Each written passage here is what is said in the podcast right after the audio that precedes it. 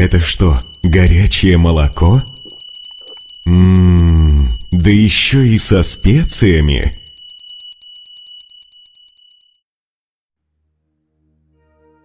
Если внимательно присмотреться к социальным отношениям,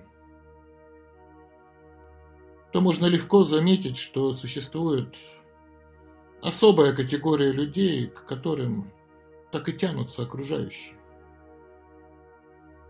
Их мнение является нечто ценным для других.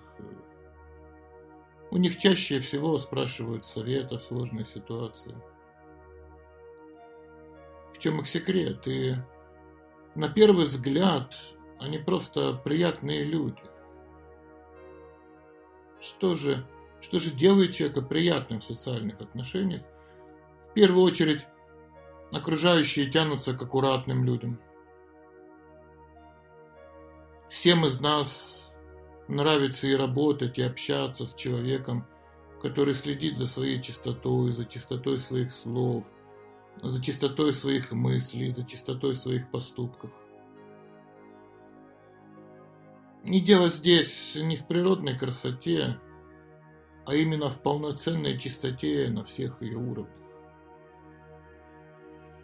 Нечистоплотность – это черта отталкивающая и неприятное для всех. И неважно, в чем это нечистоплотность, в речи или одежде. Еще один характерный признак приятного человека – это его милосердная улыбка. Каждому известно, как располагает к себе искренняя человеческая улыбка. Конечно, в этом деле важно не перестараться, Постоянная улыбка на лице может вызвать недопонимание со стороны окружающих. Не зря же говорят, смех без причины – признак дурачины. Но бог с ней с улыбкой, в наше время она может быть и механической. Что более интересно, так это то, что приятные люди в первую очередь приятны в общении. Причем обычно они мало говорят, но больше слушай. Человек так устроен. Почти каждый любит поговорить о себе, о своих проблемах, о своих чувствах и переживаниях. Приятные же люди способны не только все это выслушать, но и дать правдивый, но приятный совет. Кроме этого, можно быть уверенным – что такие люди всегда действительно слушают то, что им говорят. Они пропускают все это мимо ушей. Приятного человека отличает и чувство такта. В разговорах он всегда будет избегать острых углов и тем, которые неприятны собеседнику.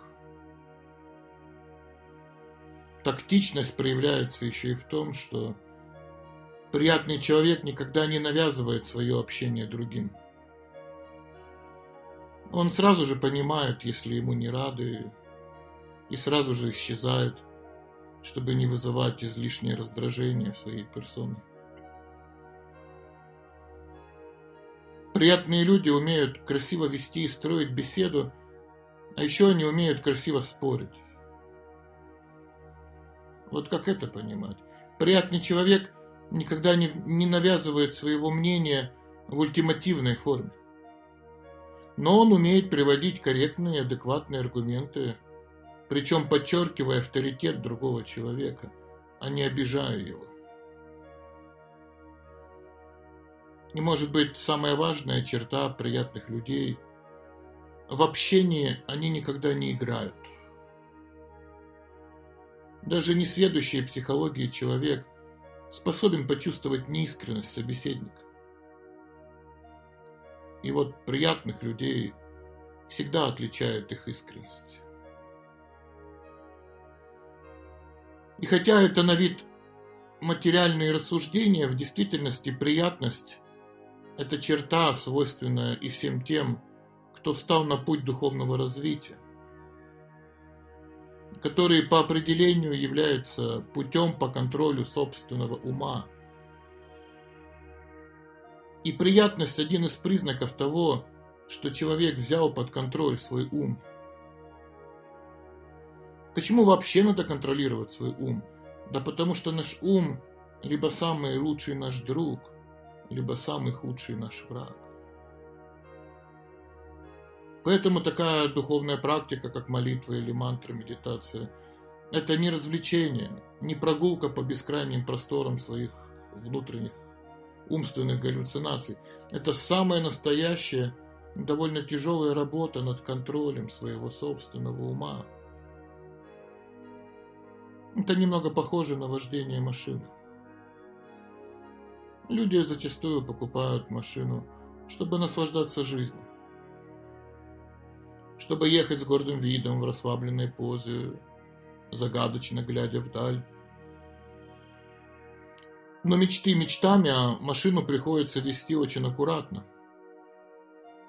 Внимательно, полностью контролируя всю ситуацию на дороге. Немного отвлекся и бум, авария, а то и смерть. Также и контроль ума. Это наша машина, на которой мы переезжаем из материального мира в мир духовный. И на этом пути довольно-таки много препятствий, много опасных ситуаций. Нам надо спокойно и внимательно проехать весь этот путь от начала до конца, не попав в серьезную аварию. А аварии на этом пути происходят, и, к сожалению, иногда даже с летальным исходом. Так что пока наш ум активно создает все те трудности, с которыми мы, собственно говоря, и встречаемся в нашей жизни, и именно ум диктует нам то, что мы сегодня захотим сделать, мы фактически путаем свою душу с умом. А ум этим коварно пользуется. Он говорит, что мне сегодня хочется отдохнуть. И мы думаем, ну, душа просит отдых. Как же я ей могу отказать? Но нас обманули. Нас просто всех обманули. Это не душа. Душа хочет трудиться для высшего предназначения. Душа обязана трудиться и день, и ночь, и день, и ночь. И если наш ум потребует, чтобы мы совершили глупость, велика вероятность того, что мы ее возьмем, да и совершим. Таково коварство ума. Поэтому надо контролировать свой ум, контролировать его разумом так как избавиться от ума невозможно. Ум можно сделать другом, но выкинуть ум из своего тела не получится. И вот тогда наша жизнь действительно переменится. Так что запомните, наш ум становится другом только тогда, когда он связан с абсолютной истиной. И он превращается в страшного врага, как только эта связь разрывается.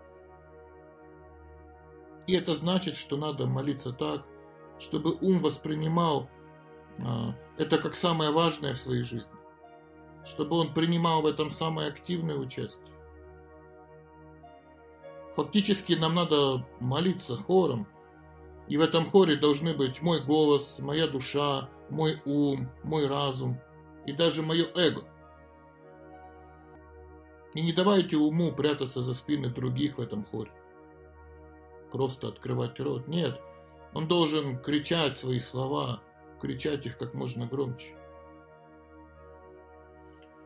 Перед нами не стоит задача уничтожить свой ум. Наша задача его направить на высшую цель жизни. И тогда это будет божественный ум. Как это здорово попробовать пожить с божественным умом. Это же и есть божественная жизнь. И когда ум человека полностью концентрируется на абсолютной истине, на ее высших наставлениях, такого человека называют словом «прия». «Прия» переводится как «тот, кто очень дорог всем» или «тот, у кого нет врагов». И у него действительно больше нет врагов, потому что у такого человека остается только одно желание – желание делиться своим счастьем с окружающими. Он больше ничего не хочет получать для себя. Его больше не волнует собственное эгоистичное удовольствие. Его счастье только в одном – в отдаче. Он так хочет, чтобы все узнали, какое это счастье – соединить свой ум с божественным началом, и что это в действительности не сложно, что это реально, что это возможно. Он так хочет сообщить всему миру, что каждый может взять и сделать свою жизнь совершенной. Как же можно считать такого человека своим врагом? Нет. Он при, или по-нашему он действительно приятный человек. Мудрецы говорят, что совершенство жизни – это стать совершенным джентльменом. Именно для этого и практикуется духовная жизнь, которая помогает человеку развить в себе все достоинства. На санскрите это называется бадра. Мудрец не может быть абхадра. Поэтому он просто никогда не грубит людям.